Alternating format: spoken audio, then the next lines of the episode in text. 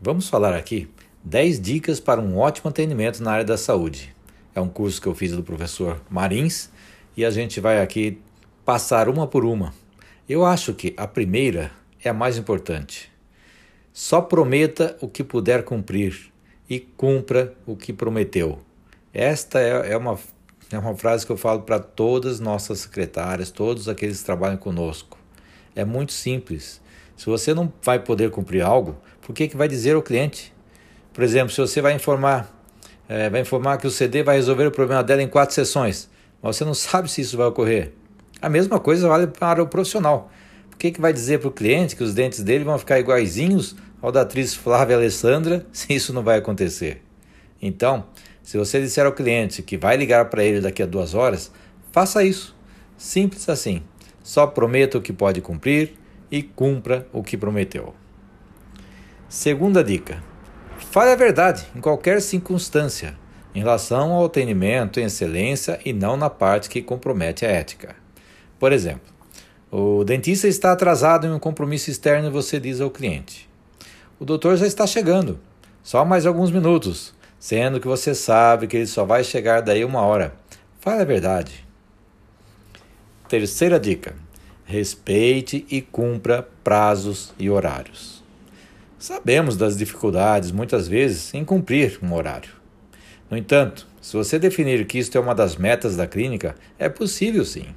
Um ajuste na grade de horários, deixando o horário adequado, evitando uma sequência eh, imediata. Saiba que esta é uma das maiores reclamações dos clientes em geral. Fica aqui uma sacada. Percebeu que vai atrasar? Entre em contato com os próximos clientes. Não é o melhor, mas já mostra uma preocupação com eles. É importante lembrar que o mercado está cheio de concorrentes que prestam serviços é, com qualidade e preços similares, e os clientes estão em busca de atendimento de excelência. Então fique ciente que você pode perder este cliente por esse tipo de problema. E olhe, ele não volta mais. Quarta dica: seja ágil. Faça o seu cliente ganhar tempo com você. Na verdade, o que o cliente quer perceber é a sensação de que as coisas estão caminhando, estão acontecendo, e isto pode ser mostrado ao informar do andamento do tratamento. Já fizemos a moldagem, restauramos aquele dente, enviamos para o protético seu modelo, etc. Na recepção também.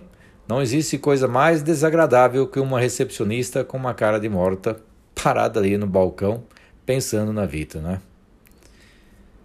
Quinta dica: ouça com sentimento de escutar. O cliente quer se sentir ouvido, porque ele está ali com uma ansiedade, quer falar do problema dele para se sentir mais leve, como um ser humano mesmo. Então esteja com os ouvidos de ouvir. E para as atendentes, mais ainda, pois é ali que o cliente vai acabar se abrindo. Pois se ele tem receio de falar algo ali com, com o dentista, com as secretárias ele vai poder contar até casos da família, falar dos medos e tudo mais. E isso pode ser até positivo, pois o atendente pode estar levando ao dentista alguma informação positiva sobre o quadro do cliente que ele falou, do que ele falou ali na, na recepção, né? Sexta dica: fale olhando nos olhos do cliente. Não existe nada mais desagradável que ter o cliente à sua frente e você a, a, ou a sua atendente é, estão fazendo alguma tarefa, olhando o celular, virando para o lado. Bom, você acha que esse cliente vai sair falando bem de você? Então preste atenção. Sétima dica: tenha calma e paciência. A ansiedade é a maior inimiga do bom atendimento. Será que a ansiedade vai trazer bons resultados? Se o cliente teve algum problema, esqueceu algo, é, como por exemplo a carteirinha do convênio, nervosismo na hora não vai resolver nada. Não sabemos como foi o dia do cliente, se ele teve problemas em casa, no serviço, com o filho. Então coloque-se no lugar do cliente e tenha calma e paciência.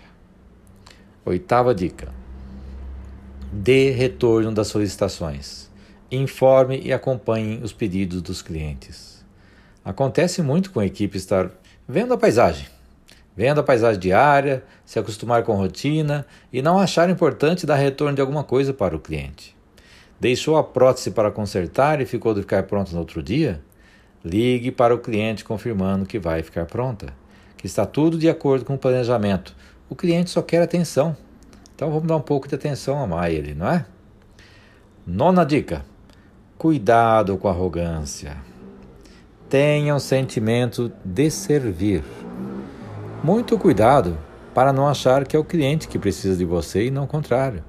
E isto vale também para atendente, que ao achar que por trabalhar na clínica da, da doutora X ou Y, acaba se achando e torna-se arrogante para com o cliente.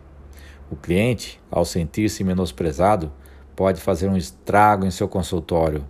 Então, mantenha humildade. E a décima dica é muito simples. Sorria. É isso mesmo. Não é sorrir por sorrir. É mostrar no semblante que você está sendo atencioso, sorrindo verdadeiramente para o cliente, mostrando que está feliz por estar, porque por ele estar ali, né, receptivo, e é muito desagradável você receber um cliente com a cara amarrada. Isso não vai dar certo. OK? Essas são as 10 dicas. Espero que possam servir aí para você. Passe isso também para a sua equipe e sucesso!